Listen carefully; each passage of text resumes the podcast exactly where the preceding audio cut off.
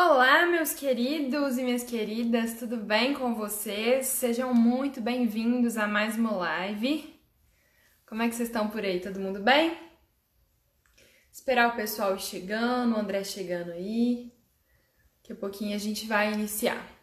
Dando umas ajeitadas aqui, né? Eita, se tá boa? Acho que eu tô torta aqui, eu tentar dar uma ajeitada. Tudo bem, Nuno? Que bom que vocês estão aí, gente. Esperar um tiquinho pra ver se o André. Gente, eu tô meio torta, eu tô com a sensação de que tá torto aqui. Acho que agora foi. Tudo jóia. Ei, Lucas!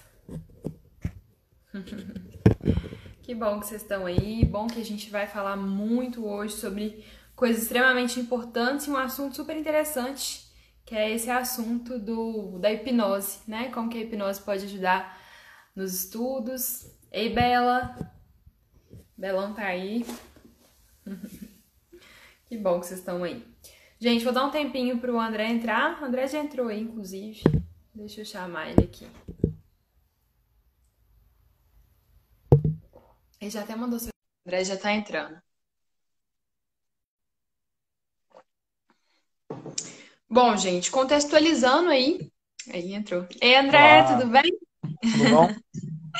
Tô joia. Vamos ver se essa internet colabora com a gente hoje, né? Pois é. Tomara, vamos lá. Tá funcionando, vamos, vamos ver. Vamos, vamos. Gente, só para contextualizar quem tá chegando aí agora, é, a proposta da nossa live de hoje é falar sobre como a hipnose pode ajudar, né, vocês, queridos alunos, na elaboração de um bom texto com boas referências e com bons repertórios, tá, joia?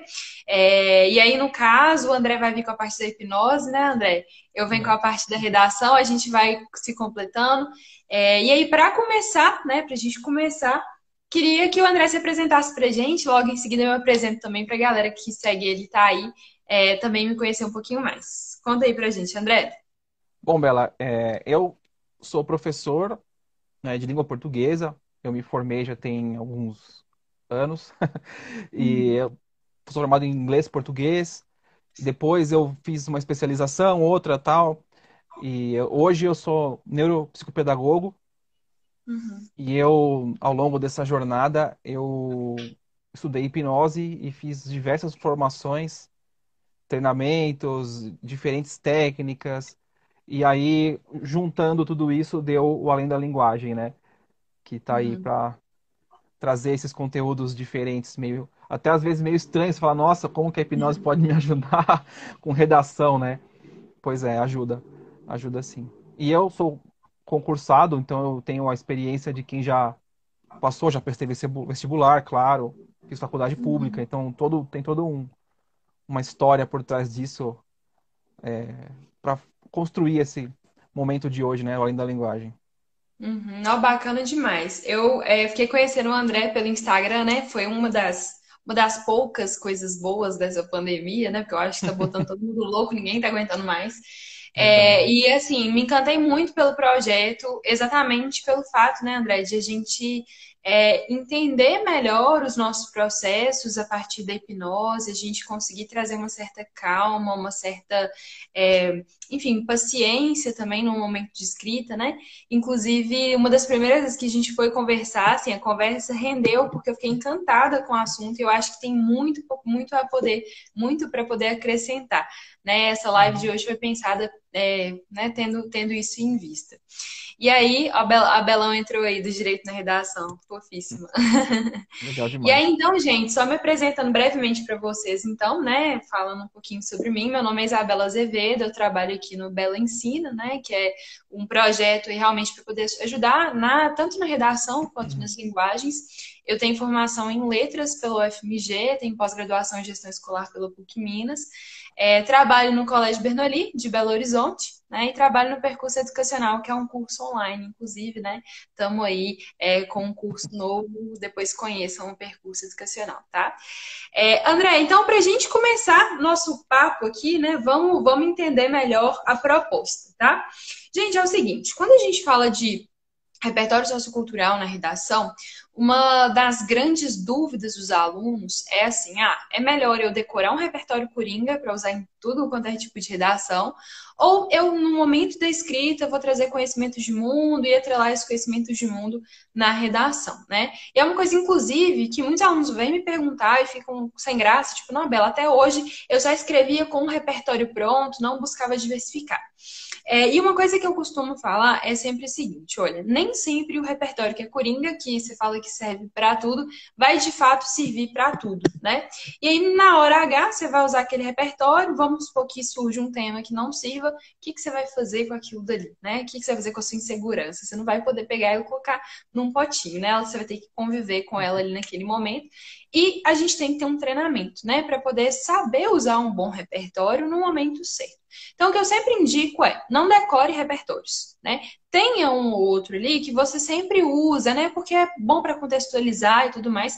Mas no momento de usar esse repertório, o ideal é que você faça uma relação com aquilo que você já conhece, né? Com aquilo que você, é, enfim, domina. E aí, então, o André surgiu num momento muito oportuno na nossa vida, porque eu já estava querendo fazer essa live há mais tempo, né? E aí o André vem com essa proposta da hipnose, né, André? E eu queria perguntar para você, quando você fala, né? Quando a gente fala assim de repertório pronto, de conhecimento pronto, vale a pena, assim, o aluno, quando ele, quando ele fala assim, ah, não, vou sentar e eu vou decorar e eu vou usar pensando ali no conhecimento, no autoconhecimento do aluno, no domínio de conhecimentos dele, vale a pena ter um, um repertório decorado? O que, que, você acha? Olha, depende do objetivo do aluno, né? Porque uhum. se ele tem um vestibular fechado ou uma prova, ele vai prestar esse Enem só uma vez, ele já tem. Enem, na verdade, você vai prestar sempre que você quiser né, passar num bom curso e tal. Mas uhum. se você já tem um projeto, você já sabe onde você quer chegar, e você está estudando para aquele ponto exclusivo, você vai mapear os temas comuns e você vai trazer os coringas. Mas é um, o, o que vai acontecer nesse ponto é que você vai deixar isso distante do, do seu próprio repertório. O teu repertório de assuntos para redação vai ficar tão superficial que ele não vai estar presente no teu repertório de memória, na tua vida. Né? E, a, e a ideia é que, se você, para você escrever bem, você tem que ter um repertório amplo de opções né? Então, se você decorar apenas, você não vai conseguir reproduzir aquilo de uma forma que possa ter margem para acontecer o que você disse. Você se pega de surpresa com um assunto que você não tem pleno domínio, mas o fato de você já conhecer os roteiros, padrões, te abre a, a possibilidade de você colocar no meio do texto aquilo que você precisa, aquilo que você sabe daquele assunto, enfim. Né? Então, uhum. a parte da, da mente, né, o controle da sua própria mente, tá aí para que você entenda que é, quando você copia um, uma informação para você usar fechada, ela vai ser usada daquele jeito. Você vai dificilmente vai conseguir ser criativo no uso daquilo e ele não vai uhum. ser parte do teu repertório, do teu da tua essência. E, a, e, o ideal é que não seja, que você tenha isso lá dentro, assim como vai ter N outros repertórios lá, outros recursos para você usar. Né? É uhum. É não, eu, eu, penso da mesma maneira, eu acho, e não, não é só questão de achar, né? É cientificamente comprovado devido àquelas questões de memória, que a gente vai conversar Exatamente. mais à frente. Uhum. Mas é, é bacana a gente pensar na redação do Enem, na redação da vida, não somente como um momento para aprovação. E aí eu acho que a gente Exato. também não pode ser, é, enfim, um pouco, um pouco assim, é, sem percepção mesmo de realidade, ao afirmar assim, ah não, o aluno ele tem que fazer redação porque é uma prática social, porque a partir daquela redação, beleza, é, é, mas o menino está num momento de tensão, que quer passar num, num, curso de medicina que é extremamente concorrido, ele não vai pensar na redação dessa forma, vai pensar de uma maneira mais pragmática. Só que ainda assim, vale a pena, né, André, a gente fazer um uso desse repertório, desse conhecimento de mundo, para testar as nossas habilidades argumentativas e é algo que você vai carregar para sua vida, né? Uma coisa que me deixa muito preocupada na formação de vários jovens que têm professores que falam para decorar repertórios, há sempre o mesmo repertório, introduzir sempre com um tópico do artigo da Constituição, é esse aluno chegar lá na frente ele não ter uma habilidade comunicativa para poder falar assim, olha, eu sei argumentar, eu sei defender o meu ponto de vista, né? Então, esse uso começa desde então é, nessa formação, né? E aí te perguntar, aproveitar o gancho, né, que a gente está falando de repertório, para te perguntar como que você lidou com o vestibular na época em que você fez, né? Tem poucos anos, né, André, que você fez vestibular. Poucos, Conta pra poucos. gente como é que foi. Eu entrei na faculdade em 2003, né? Uhum. Eu, eu fiz é, FUVEST, né? Além dela, fiz outros tal. E na época, o meu treino de redação foi escrevendo redações, né? Eu não, a internet naquela época, olha, parece que falo, tô falando do, dos antepassados, né? Paleolítico. Paleolítico, Tô brincando. É, a luz de vela. Enfim, é, não tinha tanto recurso e nem tanta informação disponível como tem hoje. Ah, a internet já existia? Claro, já existia. Mas você não tinha tanta gente oferecendo conteúdo, tanta possibilidade de combinação de conteúdo e nem cursos tão perto de você. É, eu fiz um Uhum. curso pré-vestibular na época, um intensivo do, do ângulo, se eu não me engano, do Uhum. singular. E a prática da redação foi o que me levou para lá. E eu ter feito a, essa, esse estudo antes me preparou para poder fazer uma prova boa e passar, né? Uhum. Mas o, o interessante de tudo isso é que se você não der um passo atrás na redação, que é articular a leitura do, do, do- de tudo, na verdade, né? Você saber ler, você não vai saber escrever, né? E eu lembro Uhum. que isso foi uma coisa muito importante para mim, porque todo mundo ficava falando assim, ah, porque é múltipla escolha, tem técnicas de chute e tal, tal. Eu falei, eu sei, mas eu tenho que entender o que eles estão me pedindo. Especialmente Uhum. porque eu sou da área de humanas e sempre tive afinidade com isso. A parte de eh, matemática, de exatas, para mim sempre foi difícil. Então, a Uhum. chave que eu encontrei para passar, inclusive nos concursos que eu passei mais ag- agora, mais recente, foi ler direito, entender o que está sendo pedido para mim. E isso é fundamental para te dar segurança na hora de fazer a Com redação, percebe? certeza. Uhum. Com Acho que é certeza, isso. com certeza. E É, já falando do concurso, lá. só, para Uhum. concluir do a- da redação, o, esse conhecimento dessa época lá, dos longínquos 17 anos atrás, 2003. 2003, venha para hoje ainda, porque são é uma experiência de vida que você vai adquirindo, né? Você vai treinando a Uhum. sua, a sua capacidade, e isso também é fundamental para você poder preparar a sua cabeça para aquela situação. Por isso que é importante a gente fazer simulados, etc. É isso. Sim, com certeza. Preparação e, e isso é de estudo, né? Quando você fala dessa questão de atrelar os conhecimentos, né? Uhum. Inclusive, a prova do Enem é uma prova de tendência interdisciplinar. Cada ano mais a gente vê que não tem uma divisão muito nítida entre as matérias, né? Antigamente, o Enem era muito bem distribuído, né? É, e eu acho que, inclusive, por essa tendência que resolveram agrupar a prova de linguagens à prova de humanas. Acredito eu que a tendência para os próximos anos seja, inclusive, mesclando, né? Já tem algum, alguns indícios disso, algumas questões de interpretação que puxam conhecimentos históricos, conhecimentos geográficos. Então, ter esse, é, é, é, atrelar esses conhecimentos é muito importante. E é, é interessante a gente perceber, né, como que o estudo para a prova de linguagens, né, para as questões objetivas, ele vai facilitar o seu estudo também para redação. E você economiza um tempo muito grande aí, né? Você economiza o tempo que estaria decorando é, estrutura pronta de redação para poder aprofundar os seus conhecimentos e interligar os seus conhecimentos, né? Gerar uma rede realmente de conhecimentos parecidos. Então, pô, aprendi uma coisa na matemática, ele não. Fiz uma relação com alguma coisa da geografia aqui. Então, fazer essas correlações é muito, muito, muito importante, né? Para a geração do Sim. conhecimento.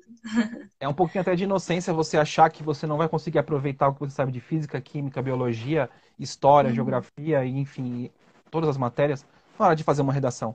Porque você talvez não domine o tema e não caia exigindo um exercício, algo assim.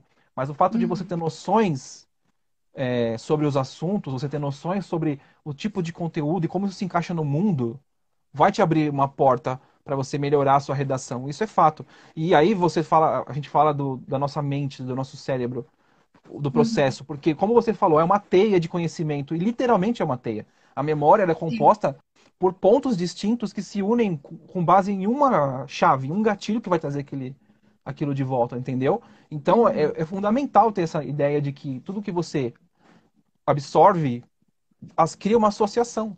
Nós somos feitos de associações, tudo é associação. Né? E como você vai trabalhar isso, aí a gente vai falando mais para frente na conversa. Bacana. Não, bacana demais. Eu acho que é, é realmente por, por esse lado mesmo, né? E é interessante perceber essa questão da chave, né? Porque me parece que quanto mais a gente está acostumado a ativar essas chaves, mais fácil para isso ser feito, né? Exato. E aí a importância de se treinar, de treinar outros repertórios, é de sair daquela zona de conforto, né? Então, eu acho que é, é, bem bacana, né, André? Acho que falar sobre isso é, é, é, mais do que necessário. A gente precisa lembrar de como o nosso, nos lembrar de como o nosso cérebro funciona, né? Sim. Que às vezes a gente fica muito nisso, assim, de automatizado, como se a gente fosse máquina, né? Sim, e a gente, às vezes o automatizado tira a gente um pouco do, do centro também. Uhum, porque você fica, fica sujeito às, às, suas emoções, né? Você fica sujeito às suas impressões. E às vezes você parando para pensar um pouquinho mais, respirando fundo um pouquinho mais, você consegue baixar essa adrenalina e clarear seu pensamento. É esse que é o ponto também. Com certeza. Aproveitando só a deixa, me conta que lá em 2003, quando você fez o vestibular, mais para frente agora, quando você foi fazendo os concursos, é, em qual momento a hipnose entrou na sua vida e como que ela entrou, né? Na, na forma dos princípios básicos dela. Uhum. Fala um pouquinho mais pra gente sobre isso, que eu tô curiosa. eu sempre fui fã da, da hipnose, mas assim como qualquer pessoa que assiste filmes e vê os programas de televisão, né? Aquela coisa de, dos truques, essas coisas, né? E como ciência, ela entrou na minha vida quando eu estava terminando uma pós na PUC sobre é, memória. É, o meu trabalho de conclusão de curso da, da minha especialização em língua portuguesa foi focado nisso, foi focado no, no nosso sistema de resumo, de, de uhum. síntese, né? E aí a neurociência entrou e entrou junto à hipnose, porque eu fui estudar metáforas. E as metáforas, ela tem uma grande importância numa linha da hipnose chamada ericksoniana, que ela trata o transe como uma coisa natural, a hipnose como uma coisa natural do nosso dia a dia. Né? Uhum. E aí foi o primeiro contato que eu tive e foi o suficiente para eu passar anos estudando, pesquisando, escrevendo sobre, né? E uhum. até que o ano passado eu resolvi me profissionalizar nisso. Eu resolvi ir atrás de cursos que me profissionalizassem como hipnoterapeuta, né? E uhum estou aqui hoje. Na época que eu fiz o vestibular, não tinha essa noção. Eu tinha a noção de que a concentração era importante. Isso uhum. sim. E que eu tinha que entrar. É, isso eu, eu, lembro da, da Gabi, que é, ela acho que é uma aluna sua, e ela sim. me falou isso numa conversa que foi do tipo: a, a minha letra me coloca na vibe da matéria. Tipo, quando eu começo a escrever com uma letra determinada, eu entro na vibe daquela matéria. E eu entendi isso naquela época. De que eu tinha que, para poder fazer uma redação, eu tinha que sair daquele daquele caos de informação da resposta de múltipla escolha, que exige uma leitura diferente, né? Então foi isso que foi importante, né, nessa época. Mas a, a hipnose entrou bem para mim quando eu comecei a fazer concursos, porque começou a me ajudar a lidar com a minha, é, a minha emoção, com uhum. a minha ansiedade, com o nervosismo. Os primeiros concursos que eu prestei, eu tinha estudado muito. Quando chegou na hora, eu cheguei a ter brancos, assim, de não conseguir responder. Né? E aí, o ano passado, foi quando eu entrei com a hipnose profissional dentro do meu, do meu trabalho de estudo próprio. E eu passei logo no primeiro concurso que eu prestei. É, Porque... para a gente ver argumento de autoridade que funciona, né? então, funciona. A questão é que cada cabeça é uma cabeça. Então, a gente para fazer funcionar, a gente tem que exercitar. É, é igual a redação, é uma prática. Uhum. Né? Às vezes, a primeira vez que você faz uma, uma, hipnose não seja a melhor experiência, mas a segunda, o teu cérebro já sabe o caminho. E você uhum. já consegue melhorar, entendeu? Então é isso. Foi sim, assim sim. que eu entrei não. na hipnose. E ela também e, entrou em mim. Sim, e quais, assim, quando a gente vai fazer um vestibular, então, né? Quais que seriam os princípios da hipnose, assim, para ter esse guia para uma concentração, para uma retomada de ideias, assim, como que funciona esse processo? Bom, é, a gente trata a hipnose como duas possibilidades em geral. Ela pode uhum. ser um uhum. comportamento que você é, focar sua atenção, uma postura interna, né? Uhum. E ela pode ser também uma, um estado que é produzido por meio de um guia, por alguém conduzindo. As duas leituras, elas são, eh, leituras elas se completam, na verdade. É um processo muito natural de atenção. É isso. Né? A, gente, a gente tem. É, a gente fala que quando você está meditando, que você começa a entrar em alfa, que a gente fala, né? É brincadeira uhum. isso, claro. Mas é, é você a, a, meditação, ela te põe para fora de você. Você presta uhum. atenção no ambiente, nos sons, você, e você vai relaxando. A hipnose ela faz o contrário. Ela te traz tão, tão para dentro de você com a concentração que o de fora já não importa mais. Ao ponto Ai, de você não perceber o seu corpo, você não percebe os sons do ambiente, né? E o que que isso faz? O que que isso causa?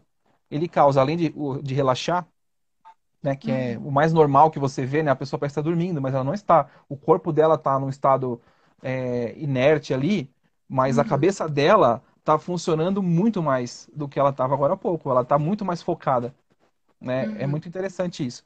E aí, isso na prática dos estudos, por exemplo, ou na hora de fazer uma prova, é que toda hipnose é uma auto-hipnose. Por mais que eu fique falando na sua orelha assim, ah, durma, relaxe, não sei o que, não sei o que, se você não, não se permitir fazer isso e você não criar esse caminho todo dentro de você, nada acontece.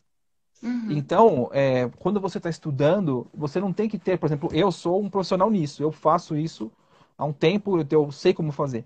Mas você uhum. pode fazer. Na hora que você tá lá fazendo uma coisa e você. Acho que até você que falou para mim isso numa conversa, do, do, tipo, da dor de cabeça, do tipo, ah, essa uhum. dor de uhum. cabeça não é minha, não sei o quê. De tanto você focar nesse pensamento, você acabou até tirando a sua atenção da dor. Ela Sim. podia estar tá até ali, mas a tua percepção dela diminuiu. Uhum. E é isso que a gente propõe na hora de fazer a prova. Por exemplo, eu estou muito ansioso, eu estou querendo escrever, minha mão treme, eu não consigo, a caneta fica na minha mão lá. Pá, pá, pá nessa hora, você faz o, o downtime que a gente fala, que é quando você baixa a sua, a sua atenção para dentro de você. É isso. Uhum. Para você tentar segurar a rédea do, do, do, do seu pensamento, entende? Sim, sim. E aí não somente acho que no controle emocional, né? Mas também na busca por informações, certo? Assim, quando a gente pensa nisso, é, é, eu, é, tem uma, uma certa relação de causa e consequência, né? Porque quando você está menos ansioso, mais tranquilo, acho que assim, zerar a ansiedade é uma coisa até meio impensada. Você está fazendo uma prova que vai decidir boa parte do seu futuro, né? Então, assim, é até natural que tenha algum nível de ansiedade. Mas quando você consegue reduzir isso ao saudável, né, ao que é natural para aquele processo, eu imagino que isso também facilite a busca por informações, né? Quando a gente fala ali do Sim. repertório, por exemplo. Sim, porque quando você. É, imagina assim, quando você está com ansiedade é, muito alta, digamos assim, você está muito, muito agitado, muito ansioso, o teu sistema uhum. ele começa a trabalhar a parte emocional muito mais presente do que a parte racional. Isso eu não estou uhum. falando de, em termos de, de, ciência, é senso comum, né? Uhum. Agora, quando você está muito ansioso, você gera muita adrenalina. E aí ela vai focar a, a atenção do seu corpo na sua respiração, no seu batimento cardíaco. Consequentemente, o sangue deixa de fluir no, na, no seu, nas suas mãos, nos seus pés. Não deixa de uhum. fluir, mas ele deixa de estar tão focado lá. O, o uhum. corpo, ele começa a fazer um shutdown, assim, ele começa a fazer isso. Então você fica com essa parte muito é, vascularizada e o resto do corpo vai ficando menos. Tanto que dá frio na barriga. Uhum. É o sangue saindo, voltando para fechar. É aquela velha é, que o pessoal fala no, no, comum que é o luta ou fuga. Uhum. Você aciona esse mecanismo, mas é verdade, é uma coisa instintiva mesmo. Então, quanto mais você fica nervoso, menos você pensa. Uhum. Entendeu? Se alguém vier te dar um tapa na hora que está ansioso, você se defende muito bem rápido, esquiva. Agora, se tiver que pensar e escrever teu nome, você não consegue. Porque uhum. trava. O teu cérebro não está trabalhando nessa área. Ele está trabalhando na área da defesa, da autopreservação. E aí, o que, que a gente faz nessa hora? Você, durante redações anteriores, durante o estudo, durante a preparação, você começa a lidar melhor com isso. Então, você uhum. simula a, a ansiedade. Você simula o momento da prova. Né? Ou você se uhum. lembra de um momento que você passou. Isso eu faço nas sessões que eu proponho, né? Que eu, que eu atendo. Uhum. Você Sim. faz um, você volta ao momento do, do, da ansiedade e vê como que é. E uhum. você entende como funciona e você vai se acalmando. Isso, Sim. é, por que tudo isso que eu estou falando? Não só pela emoção, mas porque eu falei do, de você não conseguir focar sua atenção. Uhum. Porque você está tão é, preso dentro desse, dessa reação automática do seu corpo emocional que você não consegue conectar as coisas. E aí as, as associações que são fundamentais para a gente acessar nosso repertório ficam mais lentas ou nem existem. Uhum. Você só quer que acabe logo a prova e você ir embora. Famoso branco, né?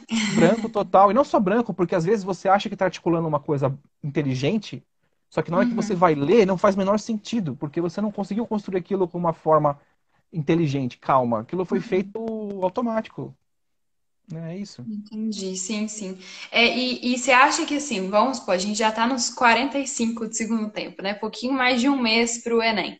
É Uhum. possível o aluno, né, nesse tempo, ele ter alguma prática para se autoajudar, né? E também buscar ajuda, por que não? Nesse momento, assim, ah, eu faço a prova, igual você disse aí, né? Ah, tenta simular esse ambiente de prova, tenta se imaginar nesse ambiente de prova, se colocar nesse ambiente de prova. Existe alguma prática que ele possa adotar, por exemplo, agora, hoje, para que isso aconteça? A primeira coisa que ele pode fazer é quando ele, se ele está tendo, é, fazendo simulados e fazendo redações, tendo um corretor dando feedback para ele. Se ele Uhum, tem esse, esse, essa munição para trabalhar, se ele está com isso como equipamento, ele consegue ter uma ideia de desempenho. Então, se ele tem um uhum, desempenho alto agora, nada impede que ele tenha na lógica, né? Não na emoção, na lógica. Ele vai ter um uhum, desempenho bom lá, porque o conteúdo está lá. Então, uhum, se ele sabe que ele, ele tem essa noção de que tem o conhecimento, a articulação, tudo que precisa para fazer uma redação uma prova boa, é um, é um, é- esse é um caminho. Então, o treino dele vai ser qual? Me acalmar. E aí você pode fazer isso fazendo é, mindfulness, né? Atenção plena. Você pode fazer uma auto-hipnose, mas não precisa nem ter alguém lá falando com você. É aquela coisa uhum, que eu estava explicando de você é, parar um minuto, respirar, fechar os olhos, respirar fundo e para, tipo, descrever para si mesmo o que está ali na frente dele, sabe? uhum, Porque o que acontece, que dá essa sensação de nervosismo, tudo, é um padrão de comportamento, né? Você já uhum, tá meio que tendência, com uma tendência daquilo, sabe? Você já chega na uhum. prova, vou ficar nervoso, vou ficar nervoso. Então, a primeira É coisa é um chegar sem isso. behaviorista isso? Tipo, É, é né, meio uma análise condicionado. né? É, é, é- chega a ser um condicionamento, porque é, é aquela coisa da crença limitante, Uhum. que é um assunto para uma live só dela. Mas a, a crença, a crença limitante, ela tem muito a ver com isso que a gente está falando agora, porque ela vem Uhum, daquela coisa assim, vestibular é difícil, Enem é difícil, eu tenho que tirar uma nota super alta para passar no, no, no, no- no curso que eu quero, e nem tudo é verdade. E por uhum, mais que seja verdade, nem tudo é regra, sim. entendeu? Só que você não entende isso, porque você é tão preso a essa coisa do, do comum, que as pessoas falam, ah, é difícil, ah, você não vai passar, ou medicina é impossível. Percebe Uhum, palavras que estão pondo impossível? Por quê? Você não é, isso é impossível porque não é possível, logo eu não consigo. uhum, Isso, isso, isso parece ser tão bobo, né? Fala, nossa, mas você consegue, é verdade, eu consigo. Calma, porque se você fechar o olho e você abrir de novo, você já esqueceu disso.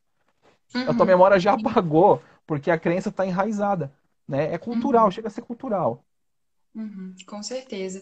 E né? eu acho interessante, assim, é, o tanto que essa prática, quando você começa a criar isso com você mesmo, é algo que vai, tende a se potencializar, né? Até chegar num momento que você consegue fazer esse, esse autocontrole, né? Essa autoanálise de falar assim, não, mas por que que eu tô ansioso aqui? É porque eu realmente não tô preparado, então eu não estudei, não tô pronto, ou é porque me falam que é difícil, ou que eu não vou conseguir entrar no curso que eu quero, né? Ou que, enfim, é, é, sei lá, gabaritar a prova de matemática é impossível, enfim. Então, é, eles trazem, né, de, aí de fora mesmo, trazem muito essa ideia, né, da, da dificuldade que você mencionou aí, e trava, né? E eu acho que, assim, um dos, um dos momentos mais cruéis para isso acontecer é na escrita da redação, porque não depende do aluno marcar um X e ele ali tem uma possibilidade de num chute acertar aquela questão, né? Vamos supor que ele ficou Sim, tenso ali nos últimos 30 minutos de prova. O máximo que vai acontecer, se ele deixar a prova de linguagens, enfim, de história, de geografia, vai ser ele chutar um tanto de questão, né? Então ele ainda tem uma possibilidade. Agora, escrever, dependendo do estado, é aquilo que você comentou, né? De duas, uma. Ou vai ter o branco total, ou vai começar a trazer um tanto de ideias sem relação nenhuma, nem, nem sem relação nenhuma, nem sem nexo nenhum. E aí, assim, uma coisa que eu sempre oriento os meus alunos a fazer, André, inclusive já tinha até comentado com você, né? Que eu fazia sem um embasamento teórico, assim, né? Não aprendi na faculdade de letras, que é normal, que, enfim, é científico que isso aconteça, né? Mas eu sempre oriento o seguinte: chegou na prova, lê o tema da redação, faz um brainstorm, né? Uma chuva de ideias, um toró de ideias na sua prova. Coloca lá tudo que você conhece sobre aquele assunto, sobre aquele tema. É, e aí, nisso, eu vejo, assim, duas coisas importantes. A primeira delas, o aluno se acalma, porque ele vê que ele conhece alguma coisa sobre aquilo, né? Quando a gente fala especificamente sobre repertório sociocultural, André, é, provavelmente você já teve contato aí com vários alunos que vão prestar Enem, isso é uma, de uma insegurança tão grande, cara, mas tão grande, que alunos que estão chegando agora, né, perto de fazer o FUVEST, fazer o Unicamp, primeira coisa que eles perguntam, é obrigatório repertório sociocultural nessas provas? Eu falo assim, Entenda uma coisa, o repertório, ele não é assim só um eixo de correção do Enem, ele é um conhecimento de mundo que você domina, né? Exatamente. E isso gera uma ansiedade muito grande. Eu acho que assim, a competência 2, que é essa competência do repertório no Enem, é a que gera mais ansiedade, mais dificuldade. Então, quando eu falo com os meninos, ah, faz um brainstorm, anota tudo que você sabe. Por quê? Porque no momento que você for arquitetar o texto, primeiro, já tem meio caminho andado, né? Já tem tudo o que você conhece sobre aquele assunto. Segundo, você já vai ter mais de boa, né? Em 2017, só comentando com você aqui, é, caiu um tema sobre educação de surdos. E era um tema muito específico, né? Assim, foi um dos temas mais específicos do Enem. Por quê? Porque era um grupo minoritário muito pequeno, né? E aí, quando a gente pensa nos surdos, porque, por exemplo, a gente já teve violência contra a mulher, que é um grupo minoritário, mas bem maior. Então, a gente tende a ter mais conhecimentos, né? Então, quando caiu isso, assim, é, teve aluno que saiu da prova, me ligou, assim, Bela, o que que, eu, que que aconteceu? Eu não sabia o que eu fazia, né?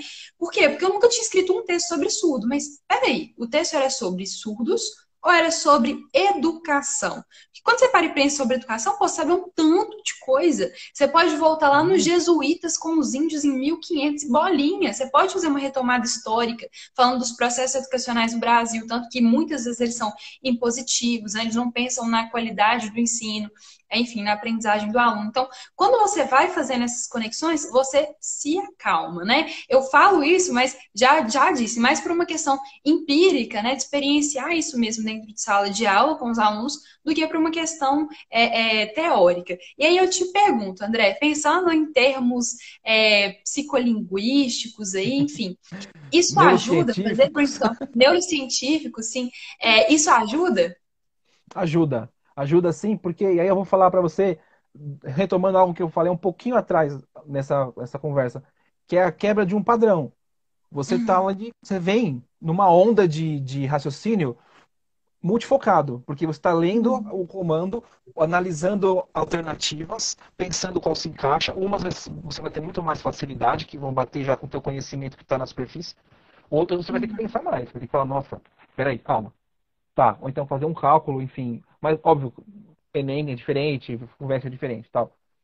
E quando você para e você faz esse brainstorming, e não precisa nem ser um brainstorming tão elaborado, né? Porque nem sempre você vai ter o recurso do papel da caneta para fazer tudo bonito, né?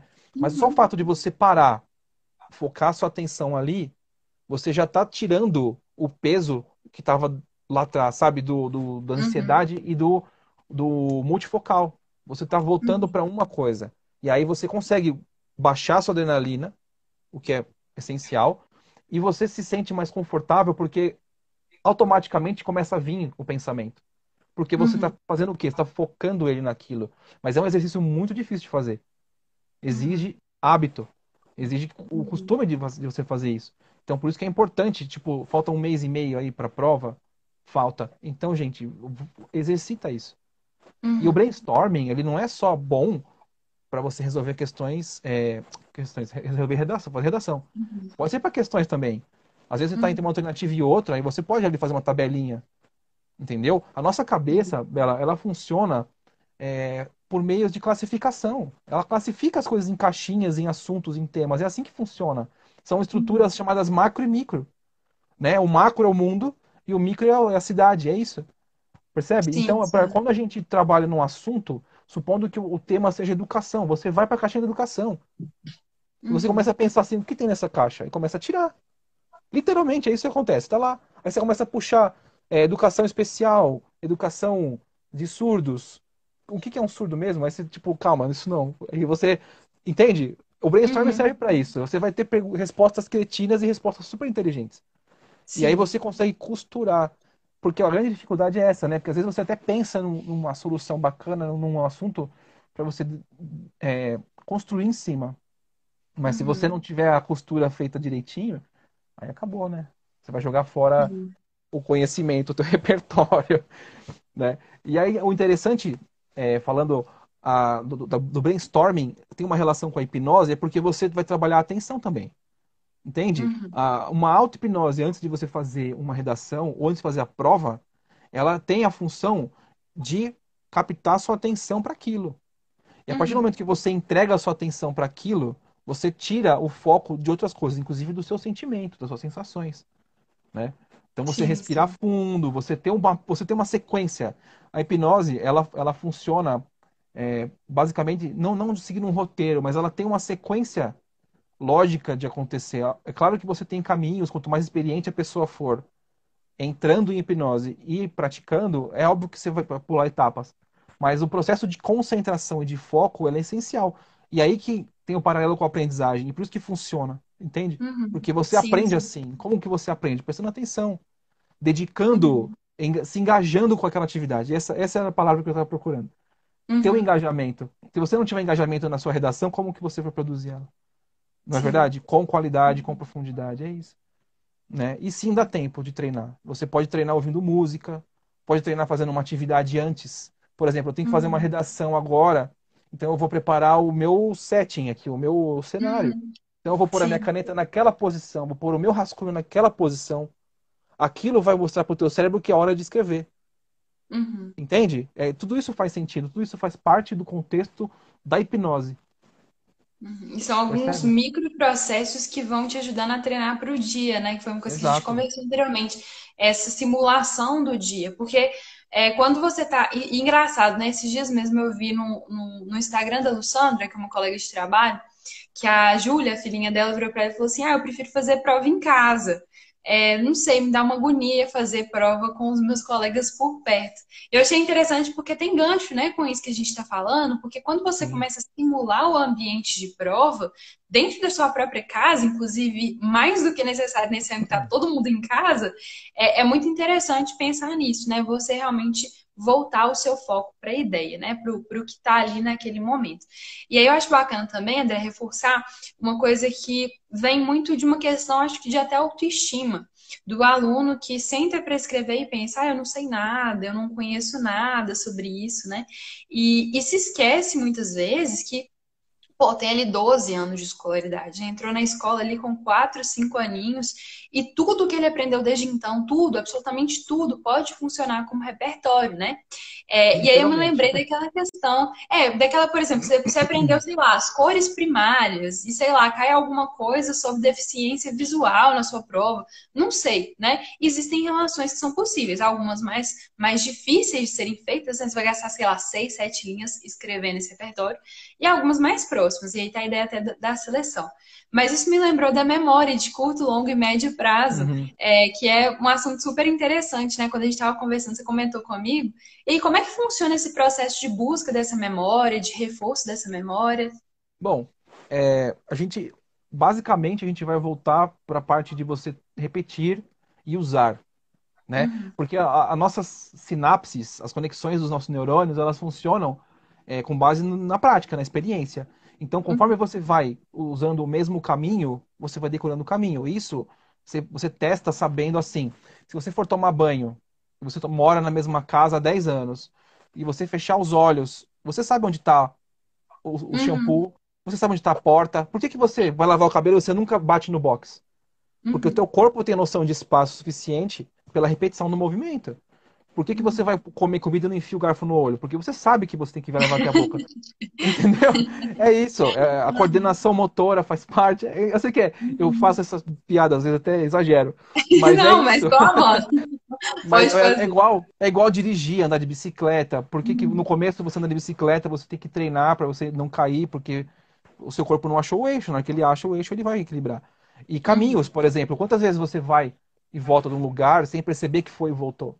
Porque Sim. você já sabe o caminho de cor, né? É, é isso.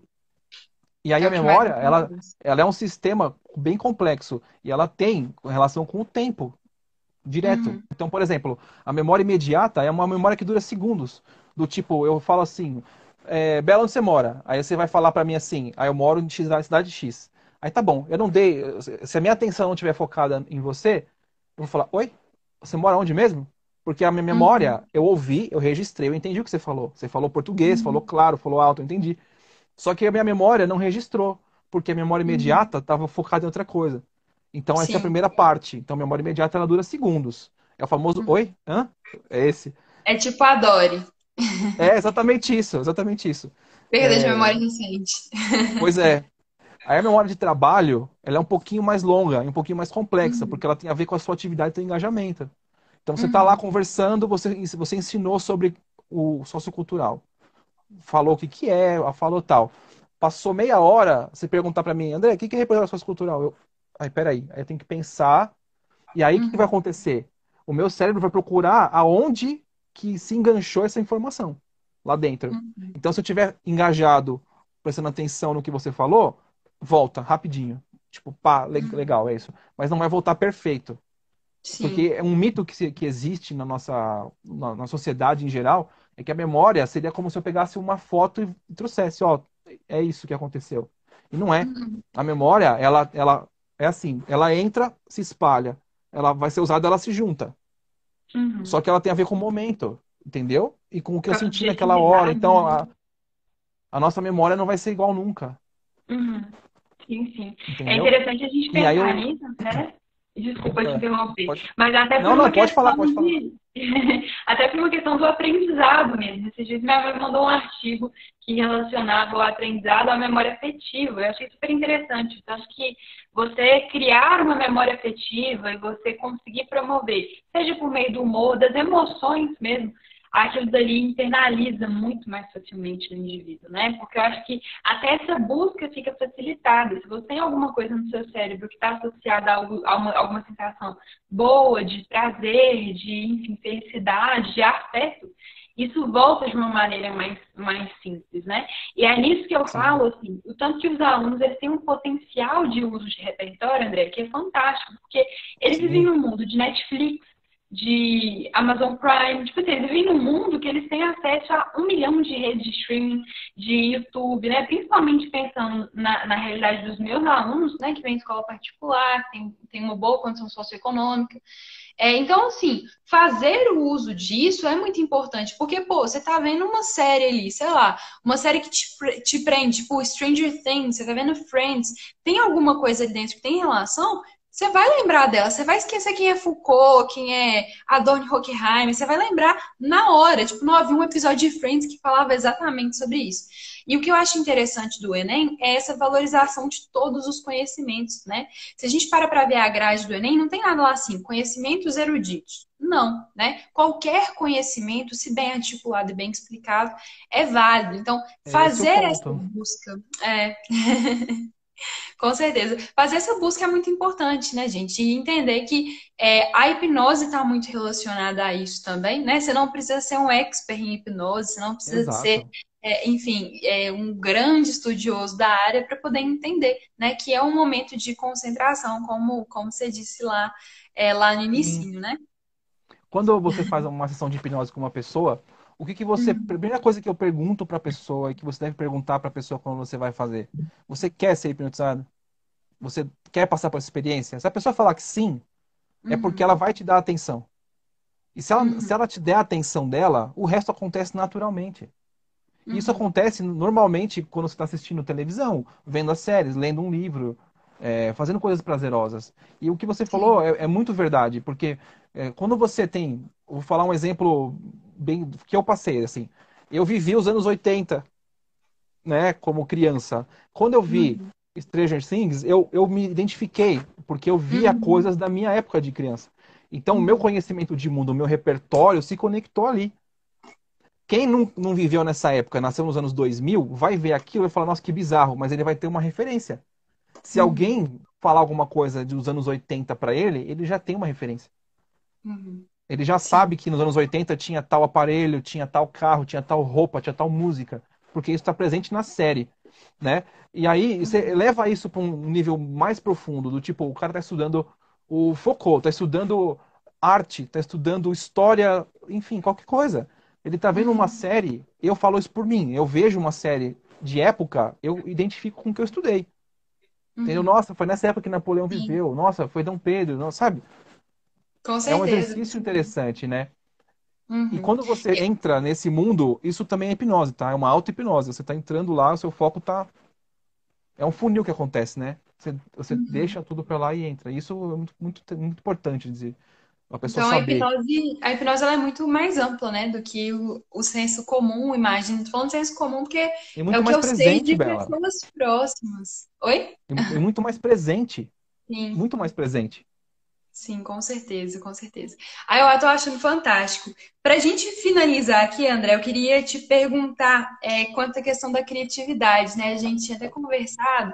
Auto-hipnose ou hipnose e criatividade, assim, tem alguma relação? Com certeza tem, né? Mas, enfim, me conta quais são essas relações aí, como que o aluno pode fazer isso, por exemplo, num texto, tipo, não nunca escrevi um texto sobre isso, né? O processo criativo por que, que ele é importante, como que ele funciona com a hipnose ou com a auto-hipnose? Olha, a gente tem o, o pensamento automático e o pensamento difuso.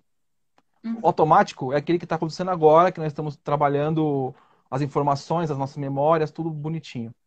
Uhum. Daqui a pouco eu vou sair daqui e vou fazer uma atividade aleatória, por exemplo, eu vou entrar no meu YouTube. A partir desse momento eu vou desengajar minha cabeça do processo uhum. automático e vou começar a pensar em um monte de coisas aleatoriamente. Coisas que geralmente a criatividade está nesse ponto, nesse momento. Porque a partir desse momento que eu desengajei a minha atenção desse momento aqui e tô dando liberdade para meu cérebro viajar, uhum. ele faz as, associa as, associações. Ele começa a juntar os pedaços. E aí você cria. O que, que a hipnose faz por você nesse ponto? Ela te traz fora daquele turbilhão e te coloca de frente para você mesmo. E nesse uhum. momento, se você é, tiver. Isso, óbvio, tem que ter treinamento, tá bom? Você, vai, você faz isso uma, duas uhum. vezes para você entender como é. Mas você tá ali e você consegue ler além do que está na sua frente. Porque a sua cabeça está livre para fazer associações. Ela está uhum. livre para poder pensar. E aí entra a lógica do brainstorming. O brainstorming é uhum. é fundamental nessa, nesse processo.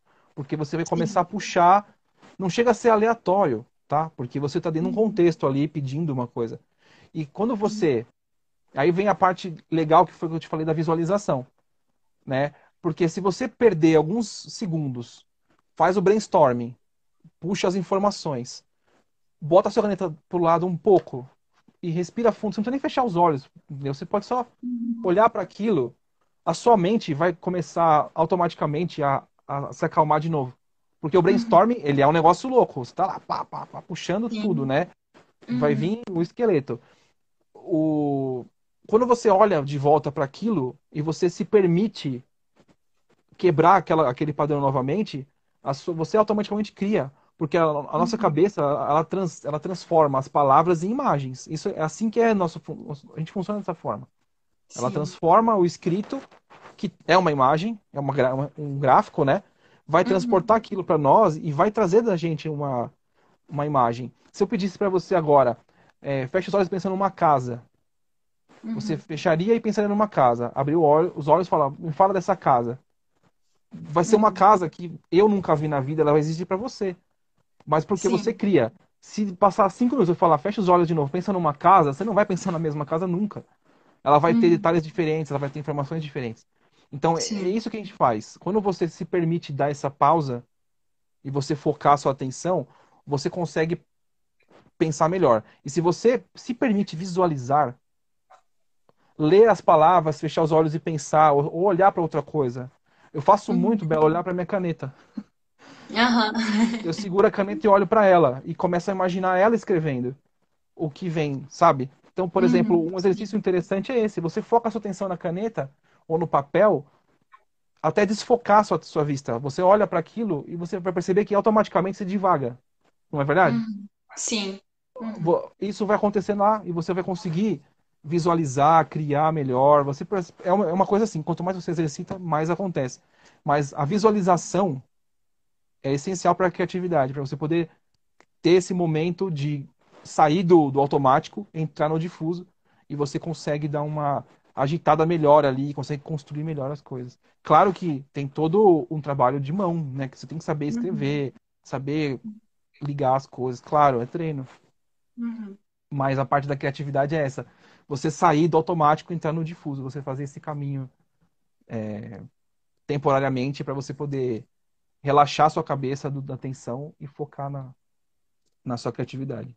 Uhum. É, eu acho que um, uma outra coisa, quando você estava falando aí, eu me lembrei, é, a minha estratégia, quando eu era aluna ainda, assim, prestando vestibular, eu prestei vestibular 2013, 2014. 2013 estava no segundo ano, 2014 no terceiro. É, quando eu fiz o vestibular a primeira vez, foi um tema um pouco mais tranquilo, foi efeitos da lei seca. E aí, no segundo ano, foi publicidade infantil. Eu, inclusive, cara, fui muito mal no, numa redação do, do, do meu ano, do terceiro ano, não fui bem. É, e aí, assim, uma coisa que eu vejo hoje, mais velha, né, e também com um pouco mais de autoconhecimento, e como professora, né, já formada, enfim, é o tanto que é um, um, uma coisa assim essencial para o aluno ele pensar em possibilidades, né? Eu acho que no dia da minha prova, no, quando eu estava no terceiro ano, né, fazendo vestibular para valer, eu estava tão tensa, mas tão tensa que minha cabeça não se abriu nesse processo criativo. E uma coisa que eu, inclusive, falo com os meus alunos é o seguinte: olha, abriu a prova de redação, viu o tema né, da redação, ficou tenso, vai fazer questão fechada. Às vezes, um texto motivador que você lê na questão fechada faz com que você tenha algum insight de algo que você possa escrever, né? Faça alguma conexão com algum conhecimento prévio. Isso aconteceu lá em 2016, salvo engano. Não, perdão, 2015, que foi a questão da violência contra a mulher. É, o texto, um dos textos motivadores da prova de linguagens, acho que era de linguagens mesmo, falava, era uma fala de da Simone de Beauvoir. E aí você fazia alguma conexão ali para poder falar sobre essa questão da independência da mulher e como a mulher chega nesse momento, né? E como a violência contra a mulher deve ser algo criticado, né? Enfim, as autoridades devem voltar atenção a isso. Então, muitos alunos, inclusive, fizeram esse movimento contrário, né? Tipo, fui para a prova de linguagens, vi aquele texto, peraí, deixa eu voltar na redação, porque eu tenho até, inclusive, um repertório que está ali que pode ser usado, né? E, enfim, outros conhecimentos de mundo que também podem ser utilizados. Teve gente que viu Simone de Beauvoir e falou assim, ah, eu podia trazer Frida Kahlo aqui. Pô, olha qual que é a relação aí, né? A gente tem momentos diferentes, pessoas diferentes, figuras diferentes, mas a gente cria uma conexão. E a criatividade está muito relacionada a isso também, né? É, é, a esse enxergar, a, olhar para as possibilidades de um objeto e não somente para aquilo ali como uma prova em branco, uma redação em branco que você tem que produzir. Então, acho que é isso, assim, é realmente ampliar a cabeça. Eu acho que é muito interessante o papo que a gente tem aqui, é, dessa, dessa hipnose, né? Dessa auto-hipnose, da concentração e do tanto que é importante fazer essas conexões do que, você já conhece, porque, gente, sem brincadeira, vocês que são alunos estão assistindo aí, vocês sabem coisa pra caramba. Vocês não imaginam tanto de coisas que vocês sabem. E é até engraçado pensar num trem desse tamanhozinho aqui que a gente tem na cabeça, tem um mundo de possibilidades, tem conhecimento de várias áreas do conhecimento, né? E eu acho que é isso, né, André? Essa, essa, essa tranquilidade para poder fazer e essa busca por conhecimentos que é extremamente necessária, certo? Sim, sim. E é uma coisa que tem que ser exercitada sempre. Né? Uhum. Né? Se você não, não confiar só no treino da escrita, mas no treino do, do seu. A gente vai voltar no condicionamento, né? De você se treinar, uhum. você se preparar. E quanto mais você exercitar essa parte criativa, melhor. Porque o, repertório está ali. A questão é como que eu acesso ele. Entendeu? Uhum. A memória de longo prazo, ela só volta à tona se você tiver uma conexão forte para ela. Que ela vai uhum. ser chamada e falar assim, ah, tá bom, vale a pena eu ir. Entendeu? É, é isso. Uhum, é, é, isso, é você estar pronto. E estar pronto é você se permitir elaborar mais, não ficar preso. E aí vem aquela coisa da, do começo da nossa conversa, da fórmula, do padrão, do repertório engessado. É isso. Se você se prende nele, como que você consegue criar? Né? Hum, você mesmo está pondo um muro na sua frente. Com certeza. E é isso, né? Assim, lembrar, gente, que dá tempo, né? Sempre dá tempo. Dá tempo de exercitar, dá tempo de você pensar num, num, num, numa escrita, fazer esse exercício de brainstorming, fazer essa, essa retomada de coisas que você já sabe reforçar para você mesmo, olha, eu sei muita coisa, eu sei coisa pra caramba, então amplia um pouco mais a visão. O tema caiu lá, educação de surdos. Pô, então não tem que falar de surdos especificamente, o que eu sei sobre educação de maneira geral. Ou então, o que eu sei sobre pessoas com deficiência de maneira geral, né? O que eu posso hum. trazer ali. Então, dividir em blocos, né? Já que o nosso cérebro funciona em blocos, divida em blocos. Exatamente. O que, eu tenho ali? Tenho pessoas com deficiência, tenho educação, eu tenho Brasil. O que, eu sei sobre Faz uma lista. Três? Exatamente, faça uma lista. Ótimo. Uma lista. Uhum. Sim. Ô, André, muito obrigada por ter topado o convite, cara. A gente tem que marcar outras lives para poder falar sobre esse tema, porque assim, eu sou realmente fascinada. Acho que o pouco que a gente já trocou ideia, você viu tanto que eu realmente Sim. gosto da área. É, eu acho que é interessante, né, a gente começar a entender melhor o nosso próprio cérebro, os nossos, próprios, os nossos próprios processos.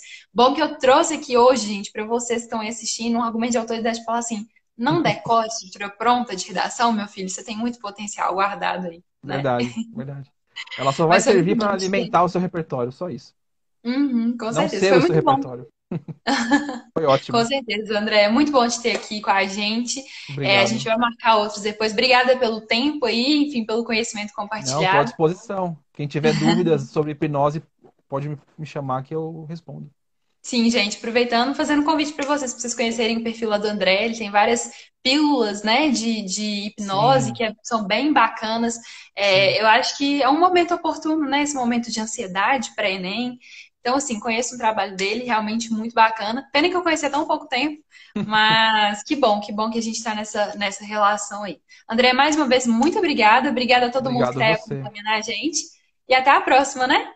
Até. Tchau. Um beijo, gente. Tchau, tchau.